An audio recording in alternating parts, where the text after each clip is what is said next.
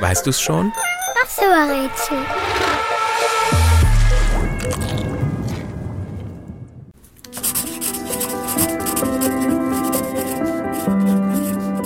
Der Buchstabe, den wir suchen, steht für geheimnisvolle oder unerforschte Dinge.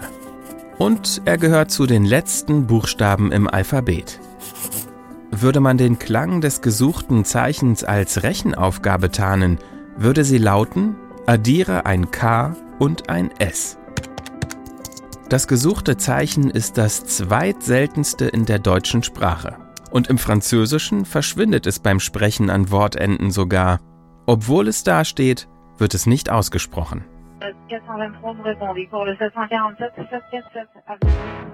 Unser Buchstabe bedeutet auch 10, als römische Zahl geschrieben. Apropos Zahlen. In Rechenaufgaben steht das Zeichen, das wir suchen, für eine unbekannte Größe. Die nennt man auch Variable.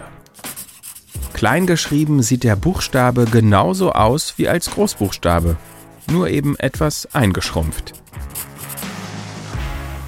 Egal ob groß oder klein geschrieben, das Zeichen erinnert an ein Kreuz. Geht es um Mode und Kleidung, steht unser Buchstabe für das gewisse Extra. Und zwar für Sondergrößen.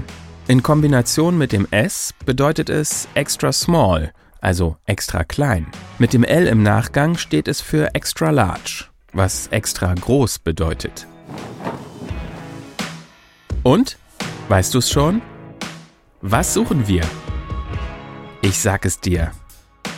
Es ist das X.